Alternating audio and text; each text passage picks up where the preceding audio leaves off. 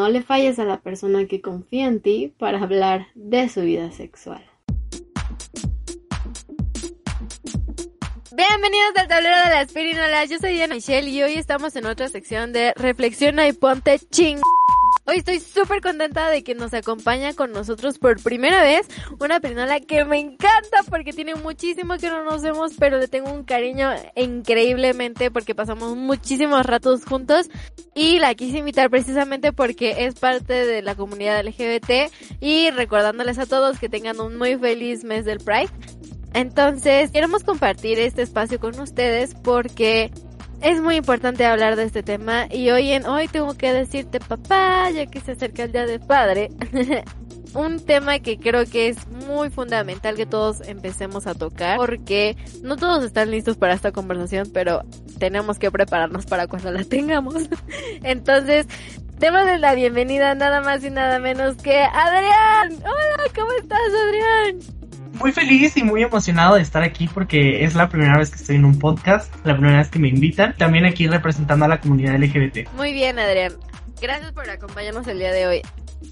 Vamos a hablar con el tema de chan chan chan. ¿Cuándo salimos del closet? Así que arráncate, Adrián. Pues mira, yo la verdad es que yo me di cuenta que era gay desde muy chiquito. O sea, desde que yo tenía como 5 o 6 años yo sabía, o sea, yo tenía como, como esa atracción hacia los niños. Yo decía como, ok, es que se me hacen bonitas mis compañeras, pero la verdad es que me inclino más hacia mis compañeros y me gusta tal niño, ¿no? Pero no era como una forma en la que yo pudiera como saberlo.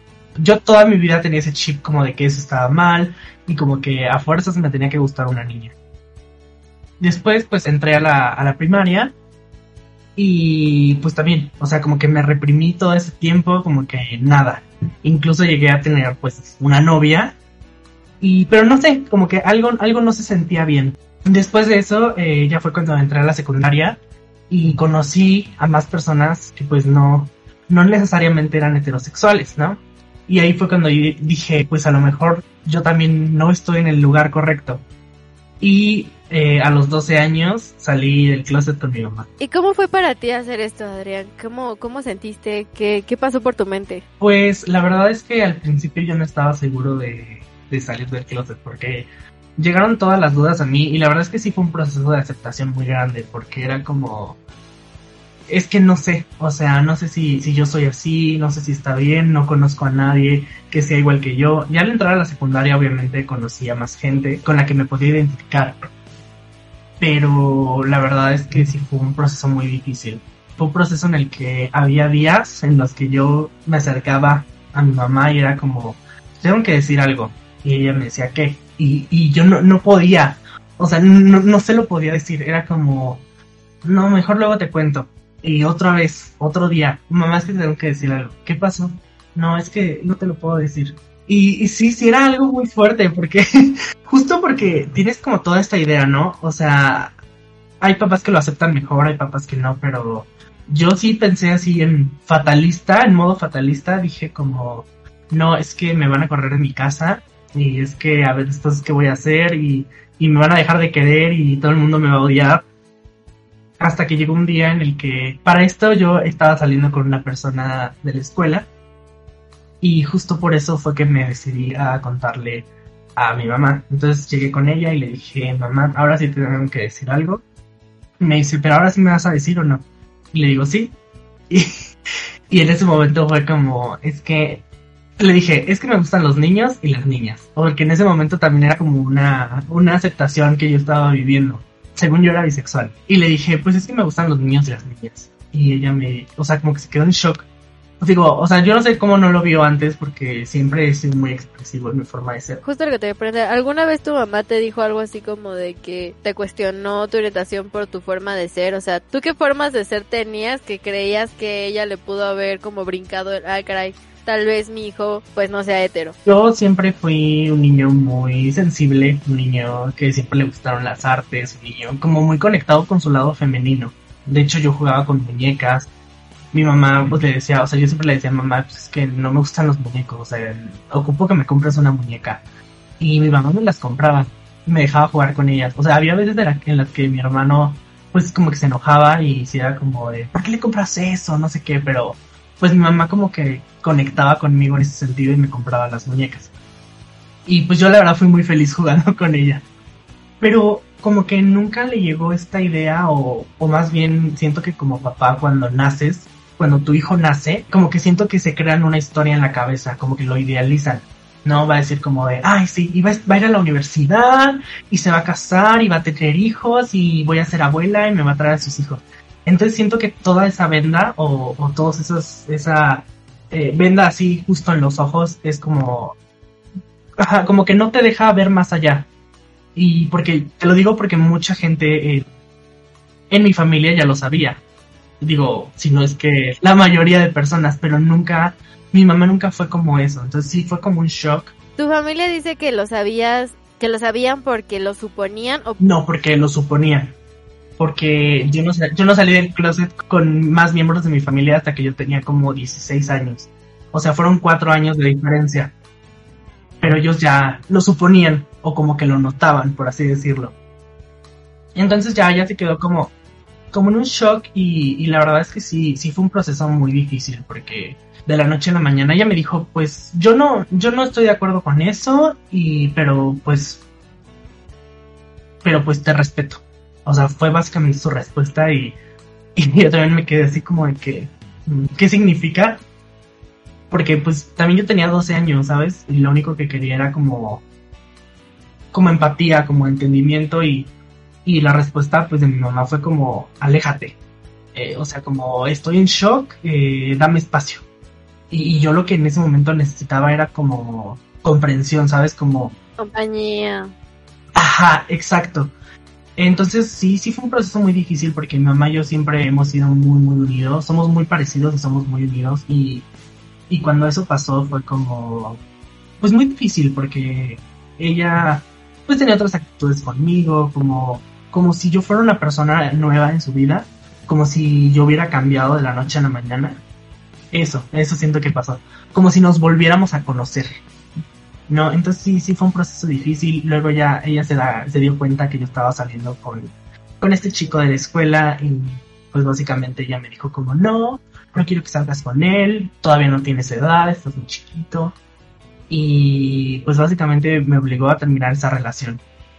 Digo, ahorita las cosas eh, afortunadamente están muy bien volvimos a ser esos grandes compañeros que somos, pero pues sí, han pasado siete años y digo, en sí en sí para que las cosas volvieran entre comillas a la normalidad, sí fueron sus cinco o seis años. Tú, en el momento en el que tú te empezaste a cuestionar que no eras hetero, ¿tuviste como algún tipo de culpa? ¿Quisiste tratarlo por el hecho de que no, no estaba bien visto en ese momento? ¿Cómo afrontaste eso?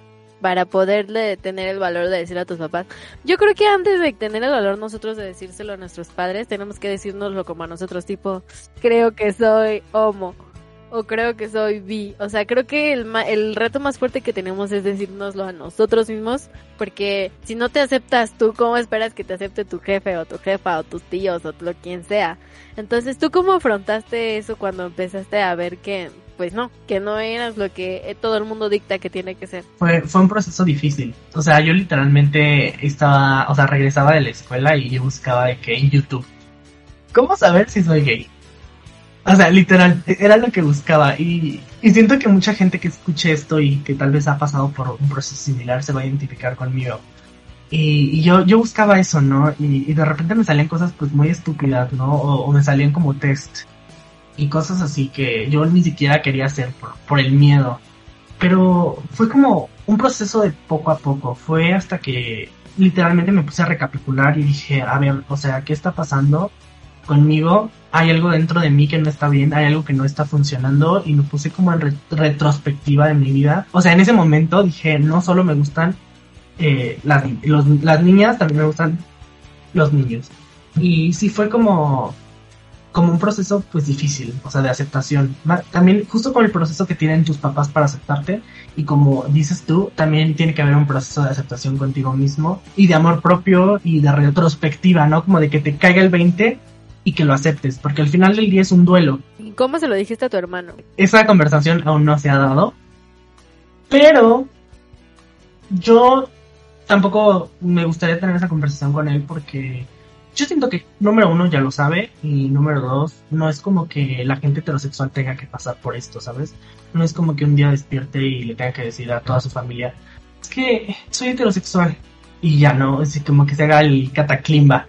Simplemente es, tu orientación sexual y, es algo que tienes que entender, es tu orientación sexual y a nadie le tienes por qué dar cuentas de lo que eres o no eres, de si te gusta o no te gusta. Al final del día es tu vida y tú decides cómo vivirla. Creo que tocaste unos puntos muy importantes con la que creo que yo, en base a que también pertenecen a la comunidad y que en algún punto también salieron con papás súper homofóbicos, es que los papás cuando nacen, cuando nacen sus hijos, tienen esta predisposición de que tienen a su bebé cargando y lo primero que dicen es, si es hombre, ya lo quiero llevar al fútbol, ya quiero conocerle a sus novias, ya quiero esto y vestirlo con mi ropa chiquito y, y, o sea, muchas cosas de hombre cuando un niño nace hombre y cuando una niña nace mujer viceversa. Ya quiero que use mi maquillaje y ya quiero que nos intercambiemos la ropa con mi hijita cosas así que, ¿por qué nosotros cuando hacemos a una persona que sea mujer o hombre, lo primero que pensamos es que es hetero? Y, y, les llegamos a hacer preguntas muy fuertes tipo, ¿cómo que no eres hetero? No pareces. O sea, porque tenemos estereotipos muy fuertes de cómo se debe de ver una mujer o de cómo se debe de ver un hombre. Y cuando nos cae una persona transexual o transgénero o transvesti y, y, y explotan. Y entonces cuando tienen un hijo que les quitó completamente, como dice Adrián, o una hija, la venda que ellos tuvieron desde que lo estaban literal haciendo casi casi. Es, es, un, es una bomba que yo no entiendo por qué tiene que ser de ese peso. O sea, como bien dice Adrián, ¿en qué momento la gente tiene que empezar a decir soy bisexual o soy homosexual? Para que la gente como que se quite esa venda. Creo que es una venda que en la que no tendríamos que predisponer a, a, nuestros hijos o a nuestros amigos, porque esto no solo pasa con de padres a hijos o de familiares entre sí, o sea, pasa con nuestros amigos tan cerca. Tipo, tú ves a una amiga que estuvo contigo toda la vida y de repente le presentas, ella te presenta a una novia y es como, ¿eres lesbiana? Y es como, mmm, sí, güey. O sea, tipo, ¿por qué no me lo dijiste? Y es como, como bien dice Adrián con la situación de su hermano y con muchas otras personas que no tendríamos por qué ir con una bandera en la frente de que oh, soy gay para que me trates diferente o soy lesbiana o soy bisexual. O sea, ¿en qué cambiaría que a mí me guste besarme con una niña o con un niño, eh, tú trate hacia mí? No, no entiendo por qué la gente en automático, cuando le comentas tu decisión sexual, te quiere tratar como otra persona. Tipo, ok, dame tiempo para entender que no te gusta lo mismo que a mí. Es como, güey, yo no te lo hago de pedo porque a ti te gusta la pizza con piña y a mí no. O sea, ok. Un día, ya le dijiste a alguien que, que te gustaba el rojo y otro día, ¿sabes qué? dices, ¿sabes qué? Me gusta el azul. O sea, si alguien te dice eso, dices como, pues todo easy, ¿por qué no podemos verlo así con nuestras parejas sexuales? Y como le hemos hablado en episodios anteriores, entendemos que tal vez sea algo que a ustedes como papás o como personas más adultas les puede ser difícil porque nunca tuvieron una educación sexual en su escuela. O sea, apenas se está incorporando la educación sexual. Y hablamos de educación sexual con, por ejemplo, el uso de preservativos, con eh, hablar cómo funcionan los organismos femenino y masculino. O sea, todo eso es educación sexual, pero también las preferencias sexuales son. Y entendemos que ustedes en su generación tal vez nunca tuvieron una educación sexual, pero ¿cómo me explico de las personas que son Adrián de nuestra edad y más chiquitas que nosotros? Que ya llevamos educación sexual, lo digo entre comillas porque todavía no tenemos la que necesitaríamos. Tantas materias de cívica y ética y todas esas cosas que esto te hablan de eso. Uh -huh. De empatía, de porque nosotros, verdad, Pirinola, somos re buenos para pedir el respeto que no damos y para profanar en escuelas tipo, ay, tolerancia, empatía, pero cuando un amigo sale del closet contigo, le dejas de hablar, le haces bullying, lo ves como el bicho raro, o simplemente no, pero le tienes tratos especiales. Y lejos de informarte de cómo es los sentimientos de tu amigo o amiga, lo quieres tener todo dentro de un estereotipo, tipo, ay, yo también tengo un amigo gay, güey, te lo voy a presentar no somos furbis para que nos juntes, güey. O sea, porque no, no es como que diga, le voy a la América, tú también, presenta a tu amigo que también le va a la América para ver partidos juntos. No, no es para nada lo mismo. O sea, somos igual personas, somos igual con nuestros gustos. Tendrían por qué estereotiparnos tanto. Y creo que porque si se preguntan por qué le aventamos un mes completo a hablar de este tipo de temas, es precisamente porque creo que son muy tabús. Ahora, Adrián, no sé tú qué piensas de las escuelas que, por ejemplo, desde hay escuelas y ya desde chiquitos como desde primaria, o sea, ahorita algunas escuelas primarias, lo sé porque tengo muchas eh, amiguitas que tienen a sus hermanitas chiquitas en primaria, están incorporando las identidades sexuales y las preferencias sexuales en las escuelas como si fuera materia, pero que en los niños todavía, lejos de crear una empatía, de decir, ah, tal vez yo desde chiquita sé que soy un niño, los desorientan muchísimo y ya no saben ni qué es gay, ni qué es lesbiana, ni nada. Eh, yo les voy a presentar el caso de una amiga que me dice, es que Diana, mi hermanita siempre le habían gustado los niños y lo sé porque mm, le gustaban mis novios que yo llevaba a la casa. De repente nos comenta que en su escuela les están diciendo esto es una persona eh, homosexual, una persona pansexual, una, una persona bisexual y de repente ella para todo ya nos dice que es lesbiana cuando no le gustan los niños. Y mi mamá va y arma un tremendo escándalo en la escuela de que ¿cómo le están dando clases a los niños? Las maestras les dicen como es que tenemos que ser incluyentes y qué tal si su hija y queremos que se dé cuenta a temprana edad.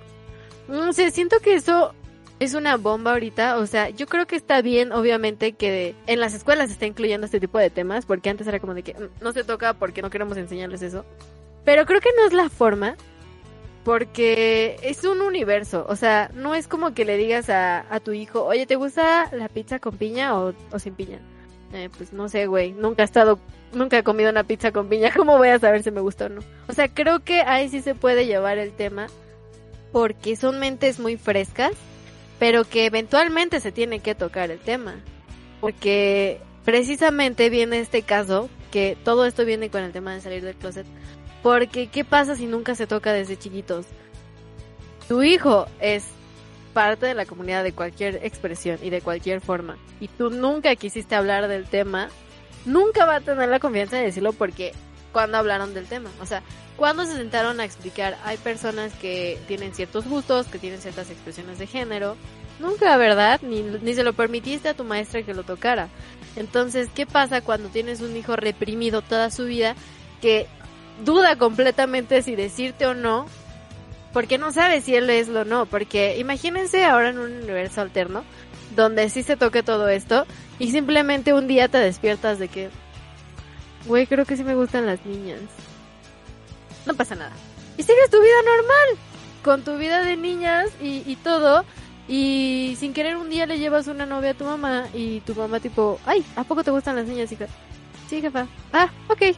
Bienvenida a la casa. O sea, imagínense, imagínense nada más lo bueno que sería que no tuvieras que pasar por este proceso de que, madres, no sé si soy lesbiana o no. Todo el drama que la sociedad nos impone, porque si fuera visto como algo más normal sería como de, pues sí, soy y ya, y no tendrías que también tú pasar por todo este proceso de, auto, de autoaceptación, por todo el miedo que hemos sentido a las personas por decírselo a nuestros padres.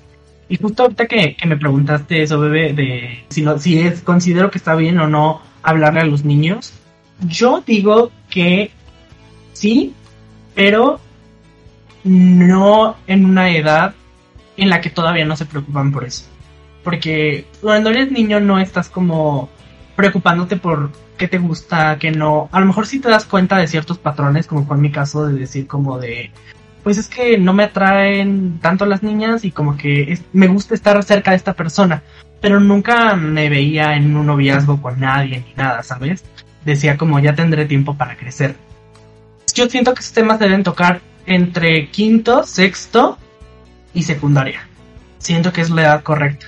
Justo lo que dice Adrián es ideal. O sea, papás que sí son incluyentes, que son muy raros, o familia que sí quiere ser muy incluyente con sus hermanitos, amiguitos y todo eso. Como dice Adrián, los niños chiquititos todavía ni siquiera piensan en una novia. De hecho, les da asco a los niños chiquitos que les menciones al amor. O sea, si tú te das beso enfrente de un niño, va a ser. Uh, va a ser. O sea, le va a dar mucho asco porque ellos, por eso me encanta hablar de los niños, porque cuando eres niño, y por eso extraño tanto ser niña, cuando eres niño no te preocupa nada más que tus juguetitos, tu comidita y tus caricaturas. O sea, no te preocupa ni el futuro, ni el pasado, ni la aceptación. O sea, claro que te, te duele cuando tus amiguitos chiquitos te rechazan y es una etapa de bullying muy fuerte la de los niños. Lo digo por experiencia. Pero vamos, son heridas que se curan de un día al otro con un boing de mango y, y los backyardigans. Ya, o sea, vives completamente en el presente. Y vives en, un- en tu mundo, o sea, vives en tu mundo del niño, en tus cosas del niño, en, en preocuparte por llegar a jugar con tus juguetes, ¿sabes? No, no vives pensando en, ay, es que seré lesbiana, es que seré gay, es que, ¿sabes? O sea, no, no, no veo a un niño de 8 o 9 años preguntándose eso. Aparte, están en una edad real donde no tienen nada de morbo. O sea, no ven nada sexualizado, ¿sabes? Si ellos se dan la mano con su amiguito niño, o llega un niño y le da un beso en la mejilla a otro niño, para nada lo va a hacer con intención de, de algo sexual o de algo de noviazgo, no. Todavía no tienen despierta esa, ese morbo, esa maldad o como lo quieras llamar, ese, esa promiscuidad, por así decirlo. Ese despertar. Nunca, nunca, hasta que empiezan a entrar a la pubertad, ahí sí es donde ya agárrense porque vienen alteraciones muy fuertes. Y es donde se tienen que empezar a tocar esos temas, así de cajón y fuertes, y decir, ya que, que empiezas a despertar, pues, como el interés por, por personas, por su sexualidad, y, y que empiezas a decir, me está cambiando mi cuerpo, me están saliendo pelos en todos lados. Es, este, es como de que ahí es donde se tiene que tomar medidas y decir, ¿sabes qué? Existen estos, eh, ¿qué es el género? ¿Qué es esto? ¿Qué es la expresión de género? Eh, las orientaciones sexuales, todo eso se tiene que tocar y se tiene que tocar bien.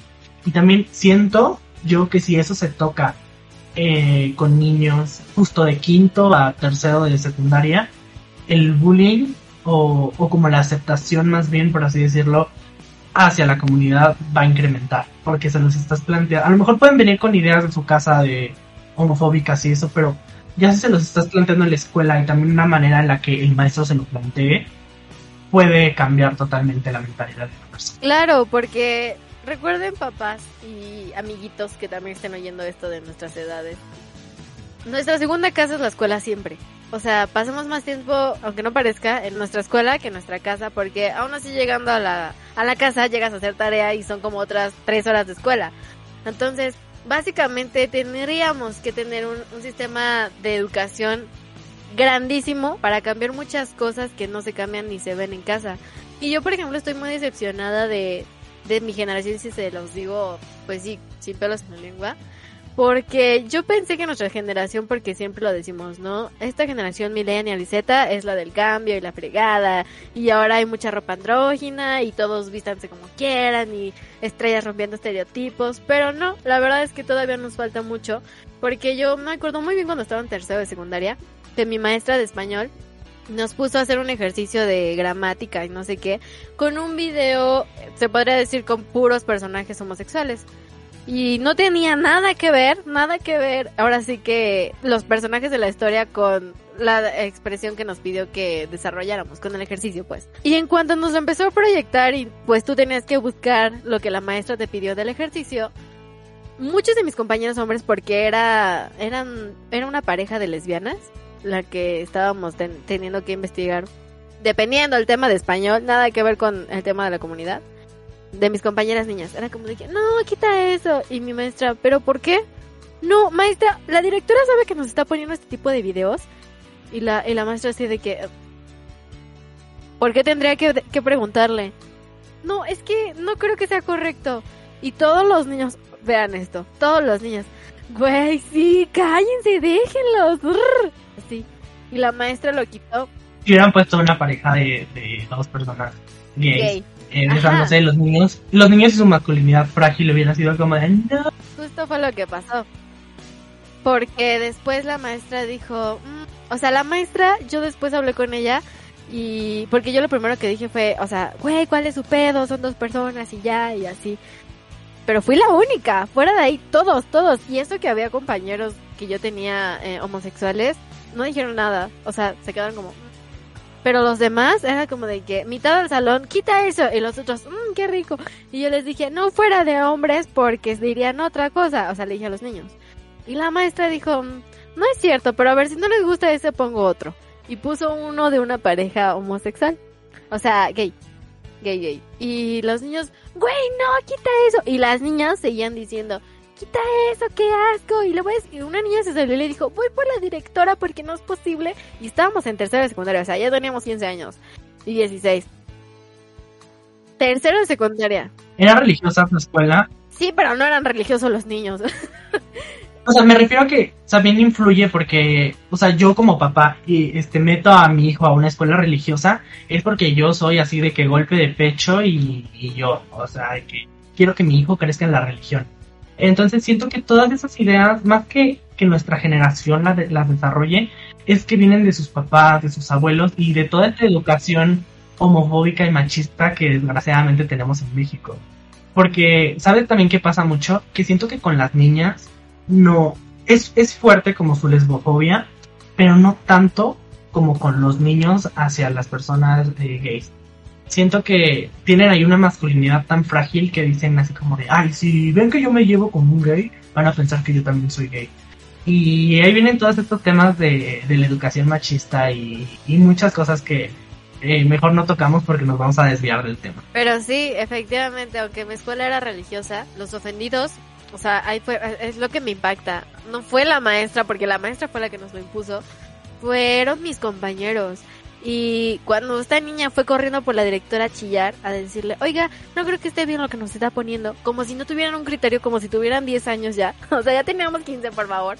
La directora dijo, ¿cuál es el escándalo? Y vio que estaba proyectado el video en la pantalla y dijo, ¿cuál es el escándalo? O sea, la directora estaba diciendo, ¿cuál es el pedo de que vean esto? O sea, y así haya sido del que tú quieras, no estábamos en una clase de imposición, ni siquiera de ética, que deberíamos de haberla tenido para tener precisamente empatía con esos temas y con esas escenas. La directora se quedó así de que, ¿cuál es el pedo? Es que maestra, no creo que esté bien que nos esté poniendo esto. Y la maestra le dijo, no les estoy enseñando que tienen que besarse a mujeres ni a hombres, les estoy poniendo un ejercicio de gramática. Y la directora dijo, yo no le veo ningún problema, pero bueno, ustedes son los alumnos y si a ustedes les incomoda, voy a trabajar en eso con sus profesores. Y la maestra tuvo que quitar el video. O sea, pero la ofendida no fue la directora, no fue como que, ¿cómo les estás poniendo eso a los niños? Para nada. O sea, fueron los niños. Fueron todos, fueron todos. Tanto los niños como las niñas sacaron su lado homofóbico que decían no tener porque teníamos compañeros gays y eran como de que, ay, este, yo siempre he querido tener un amigo gay, güey. Pero, pero, nos ponen una escena de eso en la clase y todos prenden y todos brincan. Y dos de mis compañeros gay que solo yo sabía que eran gays, nunca se lo dijeron a los demás. O sea, porque yo estaba así de que, tú mismo, todos te queremos como tú quieres, no tengas miedo. Literal, en ese momento me dijeron, güey, ¿cómo quieres que yo diga quién soy de verdad? Si estás viendo cómo se pone con un video. Y yo, "Ah". entonces, dude, por eso les digo, me cuesta creerlo de las generaciones anteriores, porque tal vez nunca tuvieron esta educación sexual, porque nunca tuvieron una mente más abierta que lo que todo el mundo les ha dicho y que está bien, que está mal y así se tiene que quedar, como si nadie tuviera un criterio propio. Y porque sí, bien dices, tiene mucho que ver nuestra religión. Sin embargo, creo que yo, bueno, cada quien lleva su religión como quiere, ¿no? Yo soy católica y no soy nada estereotipo de lo que dicen los católicos. Creo que esos son los, los ortodoxos. O sea, es más bien la gente muy ortodoxa. Y no solo es con la católica, ¿no? Por ejemplo, si hablamos de los judíos, puta, eso sí me dan mucho más miedo en cuestión de los ortodoxos que pueden ser. Muchas religiones influyen en qué confianza o no te puede dar a ti hablar del tema. Porque, ok, tal vez tú sabes muy bien, tu papá o tu hijo que piensa igual que tu papá, sabes muy bien que nada de tu familia lo es, pero sí tendríamos que enseñar cómo se debe de empatizar con las personas. Porque tal vez tú dices, ay, güey, mis hijos no son parte de la comunidad. Me queda bien claro. Ya me trajeron cada quien sus respectivas parejas heterosexuales. Ya me libré de hablar de ese pedo.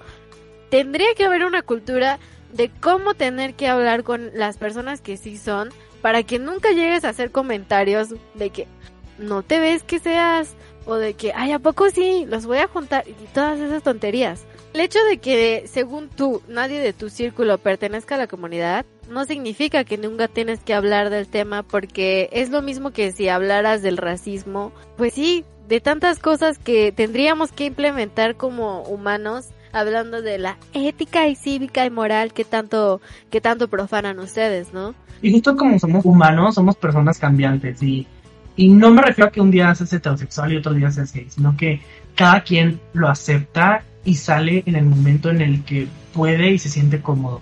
Así que nunca tengas por seguro que nadie de tu círculo puede ser LGBT porque en una de esas te puede dar una sorpresa. Y no, no es tu problema, ¿sabes? Si alguien de tu círculo te dice, ¿sabes que me gustan los hombres, me gustan las mujeres, me gustan ambos? No, no es tu problema, es problema de la persona y tú lo único que puedes hacer es apoyar y si no vas a apoyar, pues entonces quítate del camino. Mm, y respeta, o sea, si tú no perteneces a la comunidad, ni nadie de tu familia, ni nadie de tus amigos, tendrías que respetar a todas las personas que están afuera sin prejuiciar ni nada. Y eso se tendría que enseñar de generación en generación.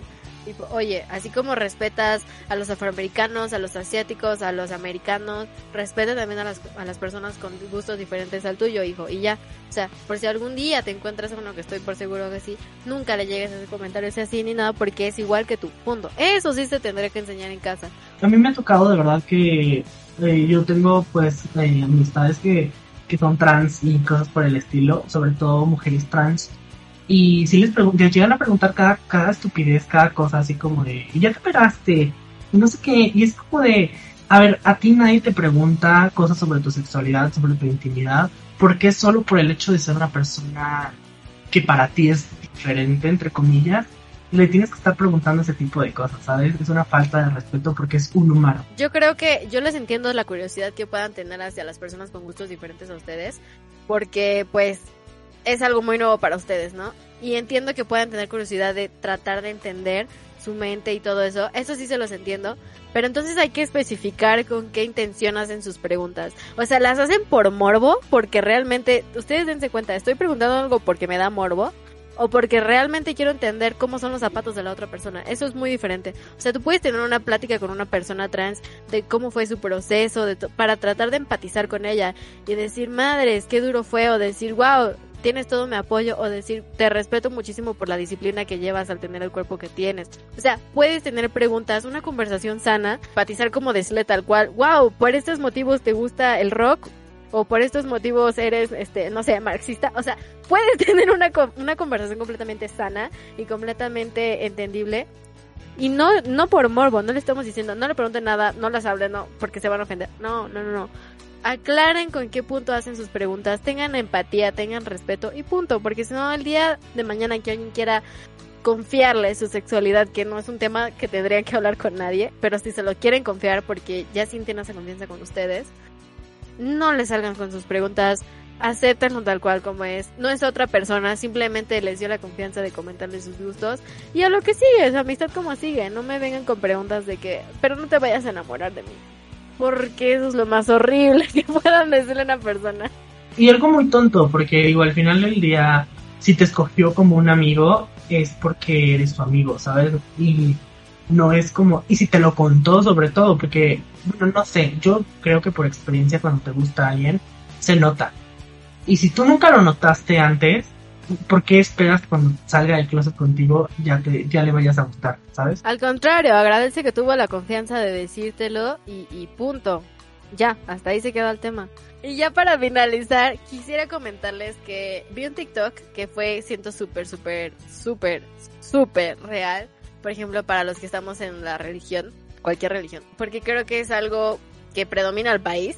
Pero tanto como para padres como, como amigos aplica esto, o familiares. Estaba una, una mujer y se murió, y se fue derechito al infierno, y se encontró con la secretaria del diablo, y le dice, ¿qué hago aquí en el infierno si yo siempre fui una buena madre? Y la fregada, ¿no?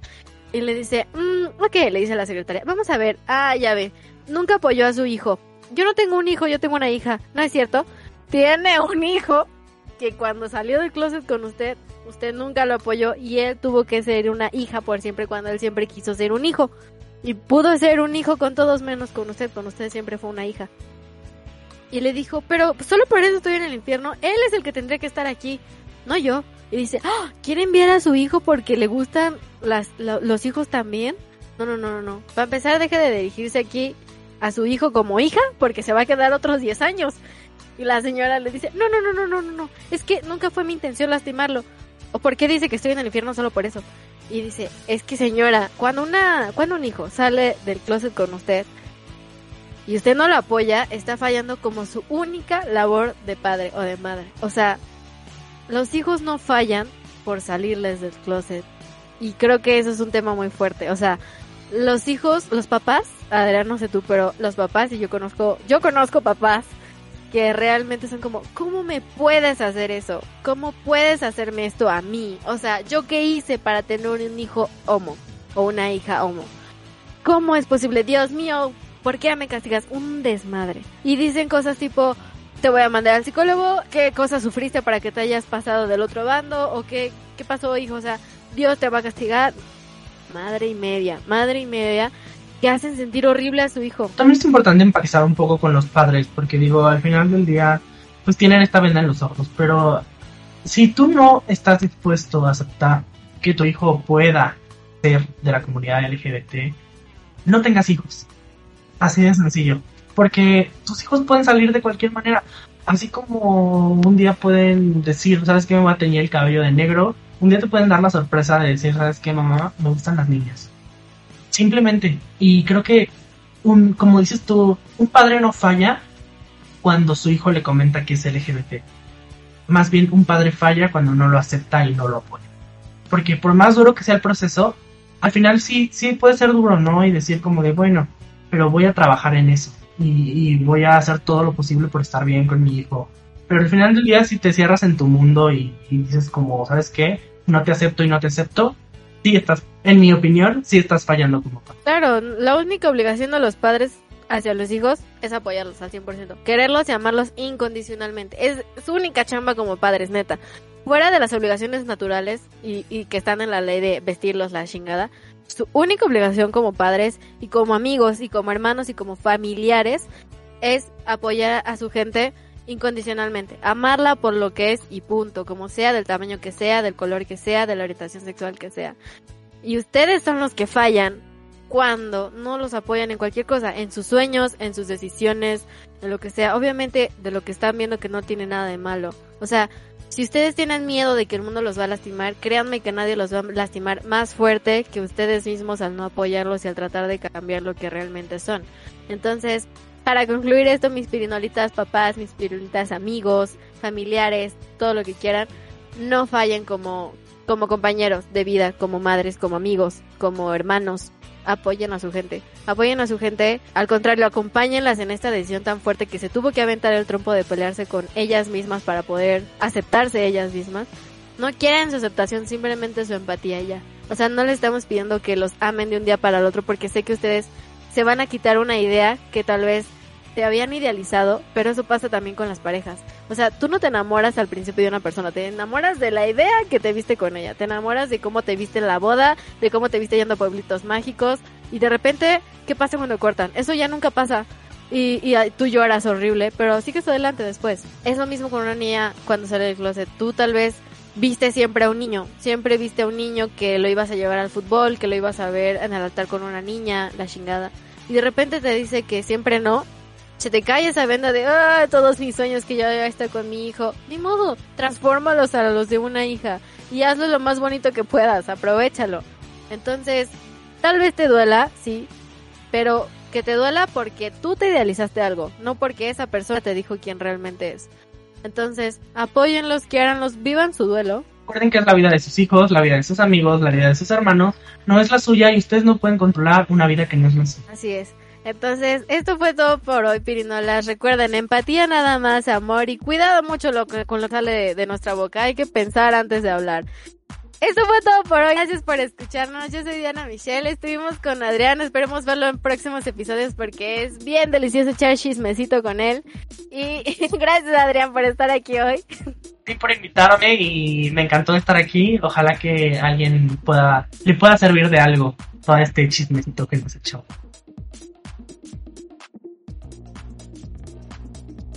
Tu dosis de hoy, mi pirinola de reflexiona y ponte chingón. Yo soy Diana Michelle y me dio mucho gusto tenerte por acá. Recuerda que puedes darle en el botón de seguir para siempre enterarte cuando hay un nuevo episodio y no perderte de ninguna de nuestras secciones. Y te agradeceremos mucho que lo compartas con personas que creas que les hace falta escuchar el podcast o que simplemente te gustó compartir algún punto de vista con ellos. Y para mucho más contenido puedes seguirnos en nuestras redes sociales en Twitter como arroba las-pirinolas, en Instagram como arroba el tablero de las pirinolas, en Facebook como las pirinolas podcast. Y siempre que quieras compartirnos tu punto de vista, alguna experiencia anónima, inanónima, como tú quieras, puedes enviarnos un correo o también contactarnos en cualquiera de nuestras otras redes sociales en Gmail como lpirinolas.gmail.com. Siempre estamos para escucharte y te mando un beso enorme. Chao, chao.